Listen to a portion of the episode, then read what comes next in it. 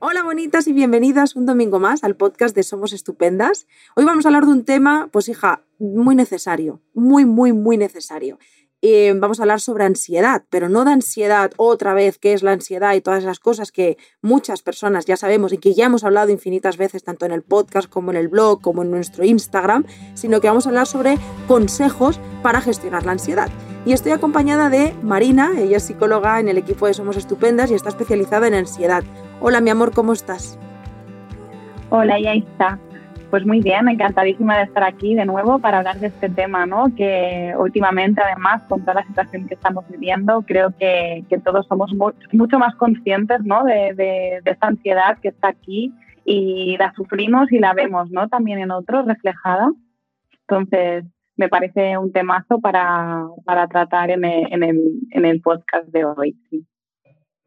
Estoy, estoy feliz porque fíjate, Marina, que al final es lo que has dicho, ¿no? Yo creo que la ansiedad, eh, no sé si tú tienes datos, ¿cuántas personas, se sabe cuántas personas se estima que sufren ansiedad hoy en día? Pues hoy en día la OMS calcula que más de 260 millones de personas en todo el mundo sufren trastornos de ansiedad. Es decir, que la ansiedad pasa de ser algo funcional, ¿no? Una emoción adaptativa, a, a ser un problema realmente en la vida de las personas que la, que la sufren y la padecen, ¿no? Porque, bueno, al final les acaba limitando mucho en su día a día y a la hora de desenvolverse, ¿no? Con normalidad. Pero, pero sí, estos datos son más o menos del último año. No sé ahora si hicieran cálculos, ¿no? Después de todo este año de, de COVID, eh, cuáles serían, ¿no? Estos resultados, pero seguro que, que todavía más elevados. Es que de hecho, bueno, ya para empezar, esos datos a mí me, me, espantan, o sea, porque son muchísimas personas, pero es que aparte de eso, siento que debido a, la pandemia, ¿no? A la situación en la que nos encontramos, eh, yo no sé tú, pero yo conozco a tantas personas que están sufriendo ansiedad, pero tantas, que, también tengo la teoría de que son personas de que ya sufrían ansiedad y que gracias a la pandemia, que en algo tendremos que agradecer un poco la situación en cuanto a que gracias a esto se ha hablado mucho más de ansiedad y de salud mental. Y eso es lo que creo que ha podido facilitar el hecho de que cada vez más personas se sientan identificadas, ¿no? Y digan, ostras, igual yo tengo ansiedad. Totalmente, así es. De hecho, de, da pena, ¿no? Que tenga que suceder algo así para que realmente eh, se visibilice, ¿no? Este tipo de, problemática, pero, pero sí que se ha hecho más visible y yo creo que cada vez la gente está entendiendo que es algo muy común, ¿no? Que precisamente una de las creencias que, que tiene mucha gente es que la ansiedad es algo como muy puntual o que no le sucede a mucha gente y no, la ansiedad al final es algo que nos afecta a todos, ¿no? Porque es una emoción como cualquier otra, pero sí que es verdad que los problemas de ansiedad son más comunes de lo que pensamos, ¿no? Entonces, seguramente muchísimas personas que ya arrastraban esta ansiedad con la situación del COVID, ¿no? Pues eh, la han visto mucha más acentuada y estoy segura que muchas otras personas que a lo mejor no sabían ni paraba a pensar si la sentían o que no eran conscientes de ella, pues con esto, ¿no? Esta situación de incertidumbre eh, han, han, acabado viendo, ¿no? De, uy, hay algo que no, que no acaba de ir bien, ¿no? Porque sí que algo que me encuentro muchas veces es esa sensación de mi vida está bien, ¿no? Eh, parece que no falla nada a nivel externo, ¿no? Porque tengo un trabajo, porque mi familia está bien, pero yo no me encuentro bien, ¿no? Y la, muchas veces la frase es siento que hay algo mal en mí. Y muchas veces ese algo eh, es ansiedad. Lo que pasa que no, a lo mejor no, no saben detectarla como tal, ¿no? O, ponerle ese nombre pero que esté ahí no implica que sea mala, pero sí que, bueno, hay que ver por qué está ahí, ¿no? ¿Qué hay detrás de, esta emoción? Sobre todo para que no acabe convirtiéndose en un problema. Porque sí que a mí me gustaría dejar eh, claro, ya Isa, en este podcast, que la ansiedad en sí no es un problema, no es algo malo, ¿no? Como toda emoción, perdón, tiene una función adaptativa que lo que nos permite es eh, adaptarnos a situaciones donde nosotros eh, anticipemos, pero el catalogarla de mala es lo que hace que muchas veces se acabe eh, complicando, porque si yo catalogo algo como malo, ya directamente lo que entiendo es, uy, esto no debería ser así. Si yo pienso que esto no debería ser así, condicionaré mi vida cuando esto no me pase, podré, ¿no? No, no puedo ir aquí porque siento ansiedad. Cuando no la tenga, lo podré hacer, ¿no? Cuando yo no me sienta mal, podré hacer cosas claro, estoy limitando mi vida a dejar de sentirme de una determinada manera. por lo que estoy poniendo el foco en la ansiedad y la ansiedad acabará convirtiéndose en un problema para mí. En cambio, si yo entiendo que la ansiedad es una emoción como cualquier otra a la que tengo que atender, ¿no? Para que recibir el mensaje que me quiere transmitir y que no es un motivo para que mi vida se frene, ¿no? Que hay muchos más propósitos, ¿no? Que puedo vivir con esta ansiedad y que eso no quiere decir que vaya a vivir siempre con esta ansiedad, ¿no? Eh, pues es mucho más fácil regularla. Pero entiendo que no es sencillo, ¿eh? Y que falta información sobre esto y, que bueno, eso hace que la manera que tengamos de gestionarla muchas veces acabe complicando ¿no? esta emoción y que se quede como encallada, bloqueada. Mm, madre mía, Marina. De hecho, iba a decir, pues ya está, cerramos el podcast, ya está toda la información dada. Es que lo has descrito todo súper bien y creo que es importante, muy importante este mensaje que has dado en una situación como la que nos encontramos ahora mismo, en el que especialmente hay muchos brotes de ansiedad, ¿no? Y que hay muchas personas que están familiarizándose con ella por primera vez, con todo el desconocimiento que eso supone. Em, mira, no quería meternos en qué es, en describir qué es esto de la ansiedad, pero me parece importante, aunque sea de forma breve, antes de hablar sobre cómo gestionarla y herramientas para ponerlas eh, en práctica en nuestro día a día, para aquellas personas que de pronto se han encontrado con este podcast y piensan, bueno, pero es que realmente, ¿qué es esto de la ansiedad? Porque creo que todavía hay personas que, que no lo saben. Pues la ansiedad es una emoción que va muy relacionada con el miedo. Pero al contrario del miedo, que a lo mejor aparece cuando sí que vemos una amenaza ¿no? presente, hay algo que está tentando o está poniendo en peligro o en riesgo mi vida, ¿no? entonces respondo con ese miedo, la ansiedad responde sobre todo a, a algo que yo percibo como un peligro para mí, pero que todavía no ha sucedido. Es decir, algo que puede ocurrir, no sé si ocurrirá con certeza o no, por eso me genera, ¿no? Son situaciones que no puedo controlar, que me generan incertidumbre y sobre todo algo muy característico es este carácter anticipatorio, ¿vale? Es yo no, el miedo, o sea, quiero decir, la amenaza no está presente como tal, eh, yo la anticipo como un riesgo para mí y sobre todo también va muy relacionado, más que el miedo, que a lo mejor es que se pone en peligro mi supervivencia como tal, va muy relacionado con la valoración que nosotros hacemos de, nuestro prestigio o de, algo que podemos perder. De ahí que la ansiedad aparezca mucho en, situaciones cuando, por ejemplo, ¿no? cuando nos preocupa eh, cómo nos van a valorar otras personas, el miedo a fracasar, a no hacerlo bien, ¿no? el si me van a echar de un trabajo o no, está mucho más relacionado con preocupaciones, ¿no? Que de alguna manera atienden a, miedos que yo tengo acerca de que algo me pueda pasar a mí o en valoración, ¿no? ¿Qué valoración me van a hacer? ¿Va a ser una valoración positiva o no? Entonces, cuando yo tengo esa incertidumbre o no tengo la certeza de si algo va a pasar o no, cuando yo estoy anticipándolo, es cuando se genera toda esta ansiedad, que al final es muy normal, porque si yo pienso que algo malo me puede ocurrir, ¿por qué voy anticipando? Pues para que no me pille por sorpresa, ¿no? Cuando llegue ese momento, si finalmente ocurre, toda esta planificación previa también me permite responder mucho mejor a esa situación y adaptarme. O sea, todo tiene un sentido. Ya te, como te decía antes, el problema de ansiedad viene cuando yo en lugar de entenderla le tengo miedo.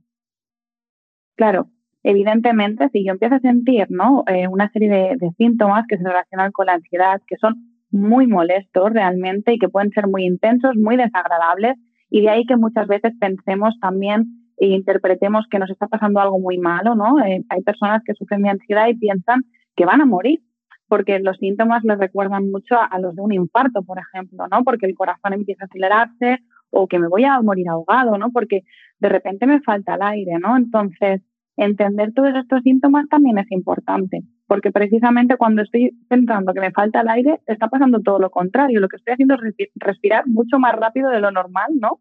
Entro en un estado de hiperventilación y de hecho, ah, ¿por qué funciona también lo que es la respiración lenta y profunda? Porque vuelvo a calmar ¿no? mi respiración que se había acelerado. Entonces, mm, mira, hablábamos en el podcast ¿no? de cómo gestionar la ansiedad. Yo creo que lo primero es entender qué es la ansiedad, cuál es su función, toda esta complejidad, ¿vale? Estos síntomas, ¿por qué aparecen? ¿No? Pues porque al final mi cuerpo se está preparando. Entonces, todo esto que yo percibo como un enemigo realmente es lo que me va a ayudar cuando eh, aparezca la situación que yo estoy temiendo, resolverla con éxito. Entonces, si yo entiendo que aunque yo piense que sí, nada malo me va a pasar, es como, vale, me está pasando esto, estoy sintiendo ansiedad, que aquí otro consejo que yo daría es el ponerle nombre a lo que estoy sintiendo, ¿no? Es, vale, es ansiedad, no pasa nada.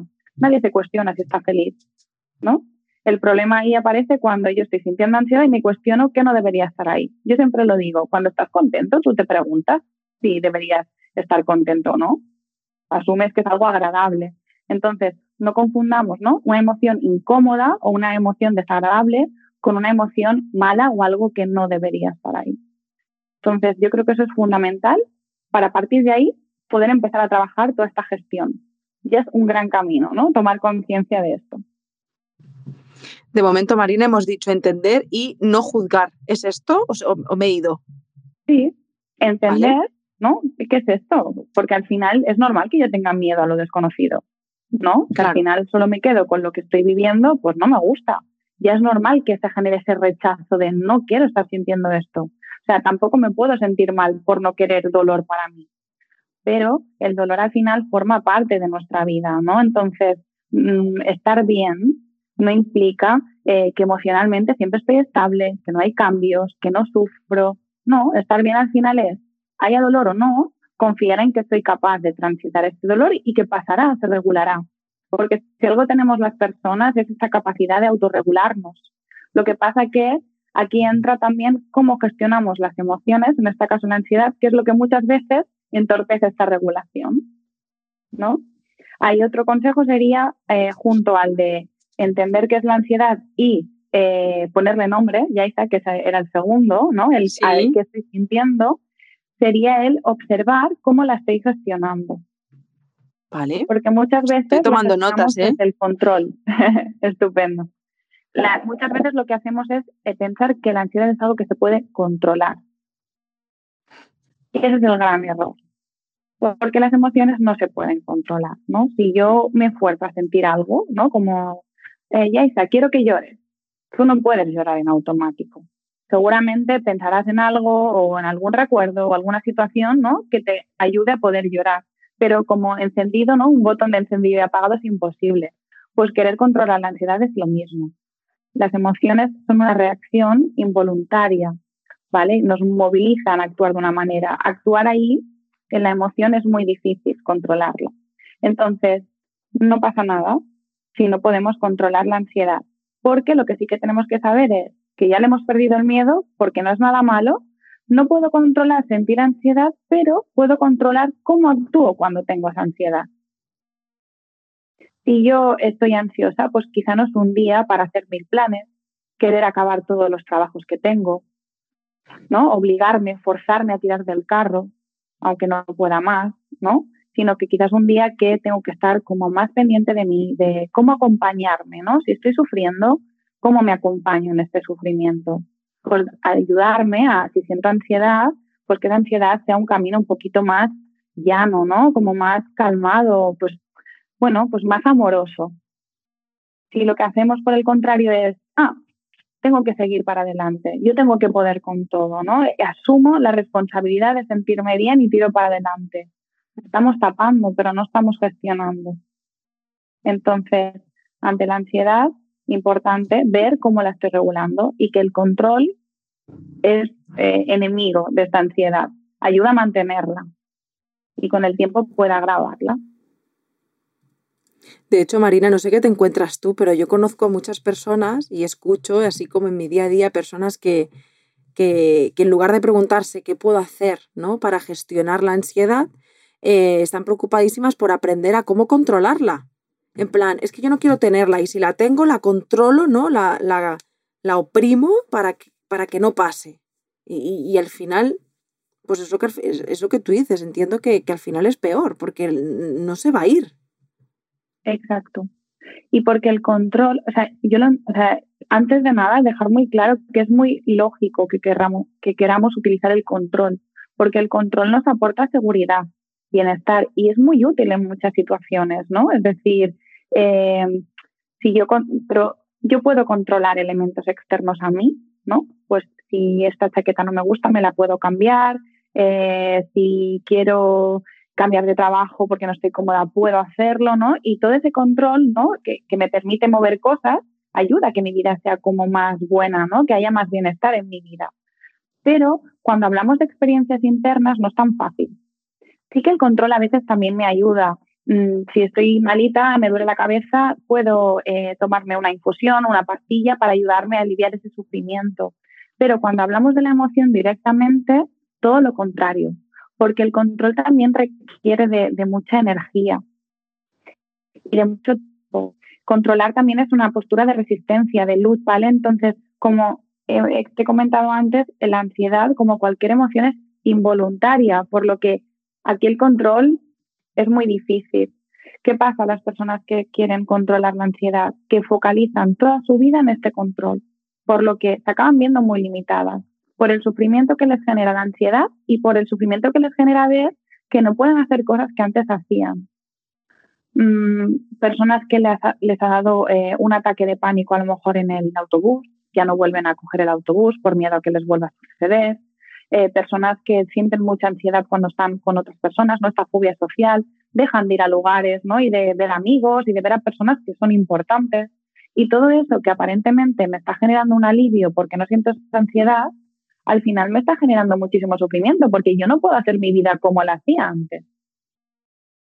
Entonces aquí es ver que el control que aparentemente parece que me sirve, realmente lo que va haciendo es que mi vida cada vez sea más pequeñita y yo tenga menos libertad de movimiento.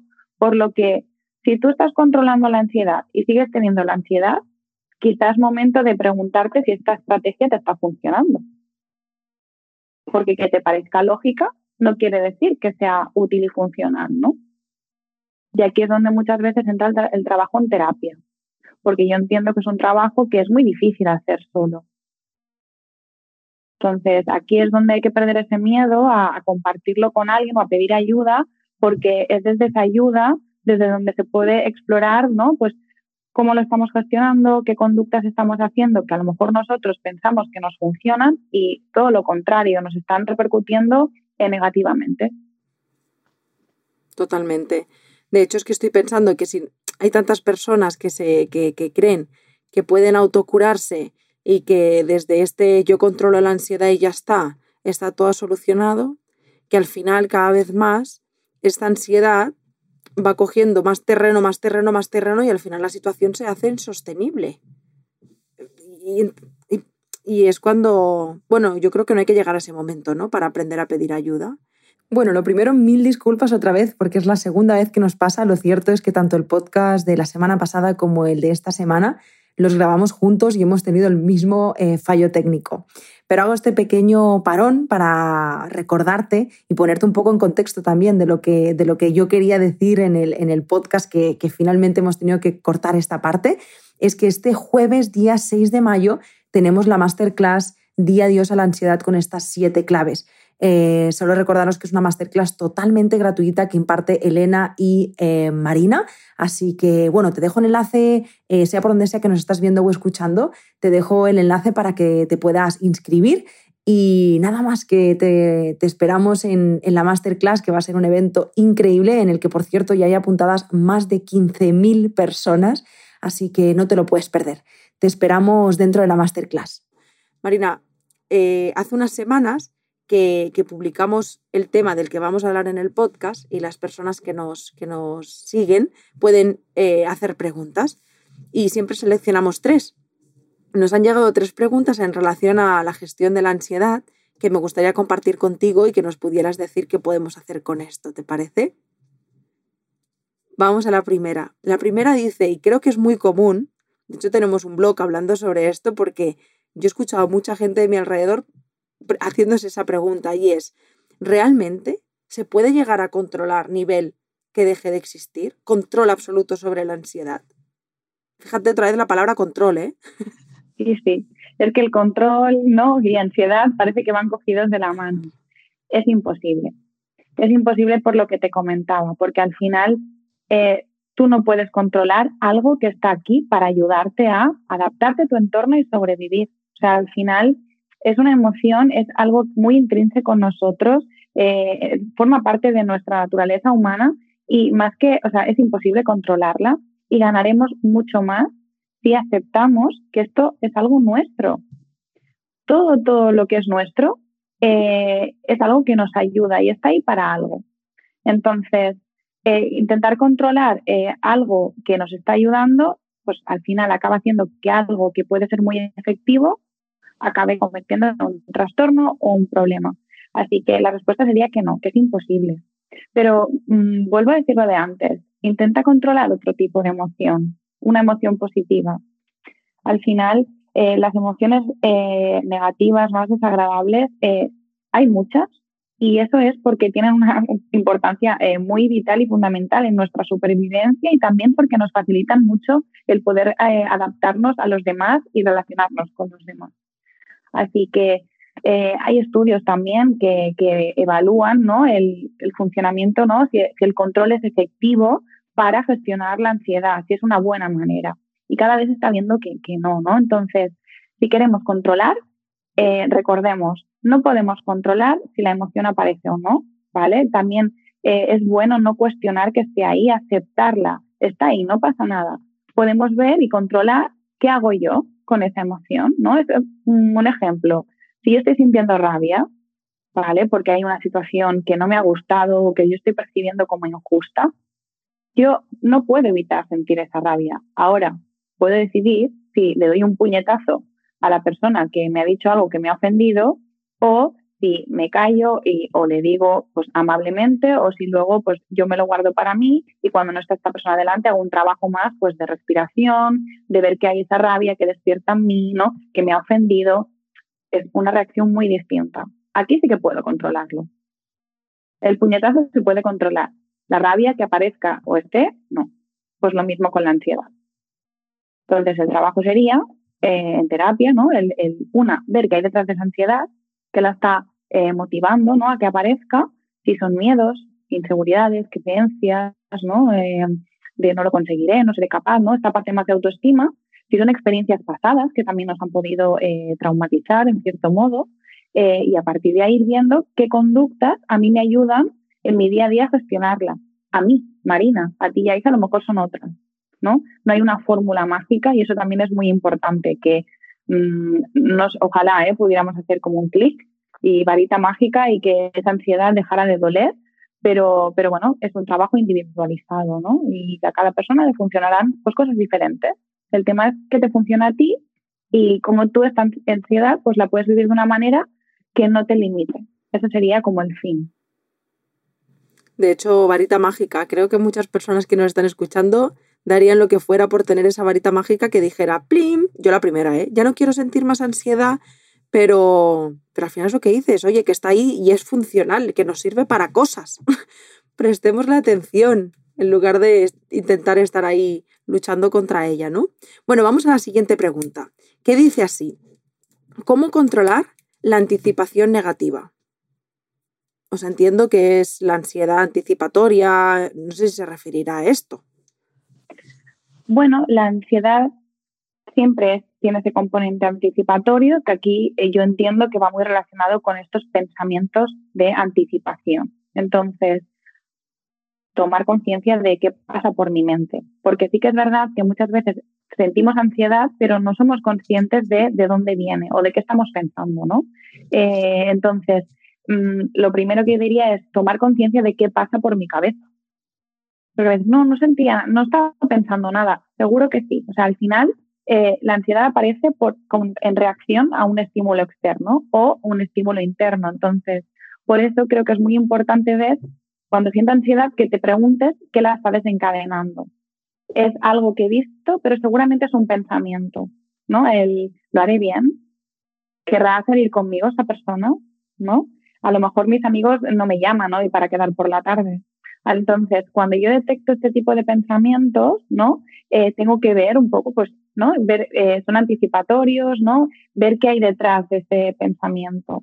Eh, pues miedo a ser rechazado, miedo a quedarme sola, ¿no? también, pues bueno, entender que esos pensamientos tienen algo más detrás que los provoca y a partir de ahí, algo fundamental es la, la compasión conmigo misma, ¿no? Es decir, es normal que yo sienta miedo a fallar pero eso no quiere decir que no pueda equivocarme y no pasará nada, seguro, ¿no? Es hacer, eh, transformar ese discurso. Entonces, lo primero, parar, tomar conciencia de cuando estoy sintiendo ansiedad, vale, qué estoy sintiendo en mi cuerpo y qué lo está desencadenando. Esto sería ir a prestar atención al pensamiento que estoy teniendo.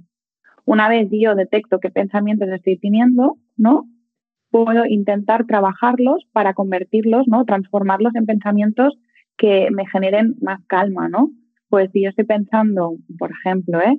Eh, si ahora cojo el metro me dará un ataque de pánico, pues coger ese pensamiento, ¿no? Y con muchísimo amor irme diciendo a mí misma, Marina, entiendo que tengas este sufrimiento y este miedo a, tener un ataque de pánico, porque a lo mejor ya te pasó en otra ocasión, si es que es muy normal que lo tengas, pero eh, estate tranquila porque si te pasa, punto uno, sabes que no te vas a morir, aunque tú lo pienses, ¿no? Y si no, pues yo tengo mi mochila de estrategias, mi, ¿no? mi cajita de recursos de, pues practicaré respiración, ¿no? O, iré focalizándome, intentando describir mi entorno para distraerme, truquitos que yo sepa que me funcionan.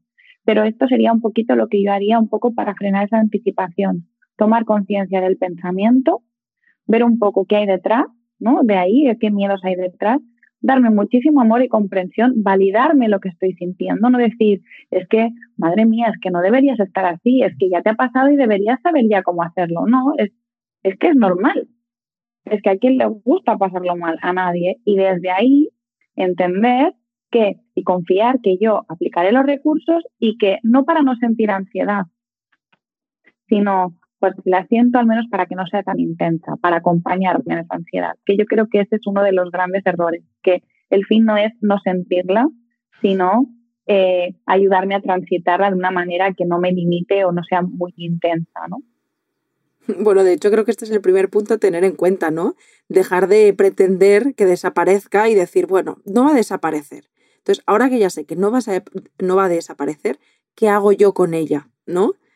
Porque creo que la pregunta principal es cómo hago para que esto se vaya. Y, es que no va a pasar, es que no va a pasar. Esa es, la, pues esa es la premisa, totalmente. Vale, bueno, pues venga, vamos a la tercera, que dice, nos vamos un poco del tema, pero no nos vamos del tema.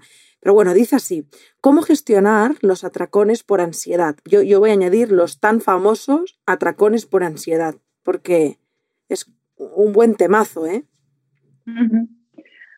Bueno, aquí yo creo que entran varios factores, ¿no? El atracón no deja de ser un modo eh, que yo estoy gestionando, ¿no? Pues un modo de gestionar mi ansiedad. Pues igual que sería, eh, hay personas que evitan ir a determinados lugares, hay personas pues que, lo gestionan con este comer compulsivo que a lo mejor les produce cierto alivio de primeras, pero a la larga genera mucho malestar. Yo creo que el tema de los atracones es un tema muy relacionado, pero también aparte, es decir, es algo que si realmente alguien está sufriendo de atracones de manera muy habitual y recurrente, yo animo a que pida ayuda porque detrás de un atracón, aparte de ansiedad, seguramente hay otras cosas ¿no? que, que están eh, manteniéndolo ahí. Entonces, esa gestión, ¿no? ese control, lo que hablábamos antes, es difícil gestionar una situación si no trabajas la base. ¿no? Nos estamos quedando, eh, mm, el atracón sería la parte visible, lo que tú ves, pero ¿qué hay detrás de ahí? Entonces, no podría darte una respuesta generalizada a lo que tú me has dicho. Creo que si alguien está sufriendo atracones, lo mejor que puede hacer es buscar ayuda profesional y a partir de ahí ir viendo y explorando qué causas, ¿no? Eh, ¿Qué hay detrás de, esos atracones? Que seguramente también son eh, eh, causas que están generando esta ansiedad. Lo que pasa que la ansiedad sería más, ¿no? La emoción que me está generando esta base, ¿no? Esta base que tengo que explorar y el atracón no deja de ser una conducta. Pero, pero no es el problema en sí, el atracón o la ansiedad, sino qué hay detrás, ¿no? ¿Qué hay debajo de, eso? No dejan de ser los síntomas visibles. Totalmente. De hecho, eh, antes que decías, ¿no? De pedir ayuda, en, si alguna persona que nos está escuchando y te encuentras en esa situación, en Somos Estupendas tenemos psicólogas especializadas en, en, esto y, y, que te pueden ayudar. Aún así, yo recuerdo que, si no recuerdo mal, 8 de mayo tenemos el taller de Juana. Juana mm, es nutricionista y psicóloga especializada en conducta alimentaria.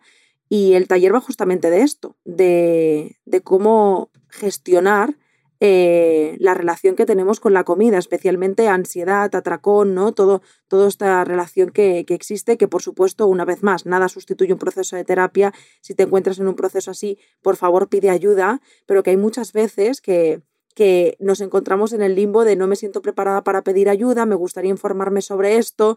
Eh, pues bien, eh, Juana es la persona, de hecho desde la psiconutrición se, se, puede abordar de forma integral, que es lo importante.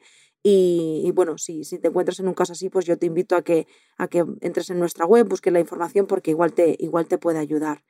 Em, se han acabado las preguntas, Marina. ya no hay más preguntas del público, pero yo me he tomado aquí todas las notas de cosas que podemos hacer para gestionar la ansiedad. Yo, nadie me ha pedido el consejo ni la opinión, pero voy a decir, como paciente, como persona no profesional, eh, que me ayudó a mí a, gestionar la ansiedad. Y creo que fueron la suma de, múltiples cosas. Eh, no fue una sola cosa. Pero la herramienta que más utilizo y que más me ayuda en, mi día a día cuando la ansiedad me acompaña, forma parte de mí, es mi compañera de viaje, eh, a veces más de lo que me gustaría, como es normal, el, conocerla, sé cuál es la función de la ansiedad, sé qué viene a decirme, y para mí es una alarma, a mí me ayuda a prestar atención, a darme cuenta de que hay algo que estoy desatendiendo. Y mm, me ha gustado mucho antes cuando decías hablarle a la ansiedad, porque yo le hablo muchísimo eh, y me ayuda a, a, que se vaya diluyendo poco a poco. Está conmigo, pero la sintomatología baja, que al final es lo que me lo hace, nos hace pasarlo tan, tan mal. Entonces le digo todas estas cosas de yo entiendo que me quieres proteger, entiendo que tengas miedo, pero al final eh, todo está bien y si hay algo que mm, pasa, pues veremos la forma de salir adelante, no, no te preocupes, o sea, es como take it easy, ¿no? Un poco, eh, venga, vamos a calmarnos y, poco a poco, pero al final es, es entenderla. O sea, eh, creo que el haber trabajado y el que me hayan contado tanto sobre ansiedad me ayuda, uno, a tener claro que no me voy a morir y punto dos, que es funcional y que está ahí para algo, ¿sabes? Entonces, bueno, pues poco a poco seguiremos en esta eh, incansable aprendizaje de cómo gestionar la ansiedad y cómo es vivir con ella, que no es fácil, ¿eh? Yo creo que muchas personas estarán escuchando el podcast Marina y dirán, venga, voy a aplicar todo esto, pim pam pum y arreglado. Y no es así, es muy difícil. No es nada fácil, sí, sí. Es un camino muy personal, ¿no? Lo que decías, de ir viendo y, ir acompañándote, pero sobre todo muchas veces, y no es porque ya sea psicóloga, sino también desde la, otra posición de, paciente, ¿no? Necesitas de, de esa otra persona que también te ayude a, a ver las cosas desde otra perspectiva. Pero me hacía gracia cuando hablabas de, cómo la regulas tú, porque realmente a mí me gusta imaginarme a la ansiedad como aquella persona, ¿no? Ese familiar que todos tenemos que, que se preocupa muchísimo, que siempre, ¿no? Abrígate, tápate que hace frío, ¿no? Como que te quiere sobreproteger tanto que a veces te, te abruma, ¿no? Pues a mí me gusta visualizar la ansiedad así, entendiéndola como alguien que quiere lo mejor para mí, pero que su manera de transmitírmelo a veces pues me incomoda o me hace sentir como muy ahogada, ¿no? Pero entendiendo siempre que, que no, no viene con una mala intención y que no es perjudicial ni mala para mí. Entonces, no sé si eso también le puede ayudar a alguien, pero, pero ese es mi tip personal ya como persona que también siente ansiedad en su día a día porque al final es una emoción como tantas otras. También siento muchísimas otras cosas no se limita solo a eso, ¿no? Claro. Pues venga, nos quedamos con el consejo de, bueno, con, no, no con el consejo, con lo que Marina hace en su día a día, a ver si a alguien le sirve. Y nada, Marina, quiero darte las gracias infinitas por darle voz a la ansiedad y, y por el podcast de hoy. A ti, Yaisa, por permitirme estar aquí y también pues por la oportunidad ¿no? de haber podido crear el curso que ha sido fantástico y yo creo que puede ser súper útil y de mucha ayuda para todas estas personas, ¿no? Pues que lo estén pasando mal y no sepan cómo lidiar con ello, ¿no? Pero creo que les encantará porque ha sido un proceso muy bonito y sobre todo muy práctico y que va a dar muchas herramientas, ¿no? Que pueden ser de, mucha ayuda. Así que yo estaré esperándolas encantadas a las que vengan al curso. Qué bien. bueno, corazón, pues muchísimas gracias. Y gracias a vosotras una semana más por escucharnos, por estar aquí, por compartir el podcast, por todos vuestros mensajes de amor. Gracias porque hacéis tendencia a la salud mental que tanta falta hace. Eh, muchísimas gracias por estar aquí. Eh, os mando un abrazo muy muy fuerte y nos vemos y nos escuchamos el domingo que viene. Adiós.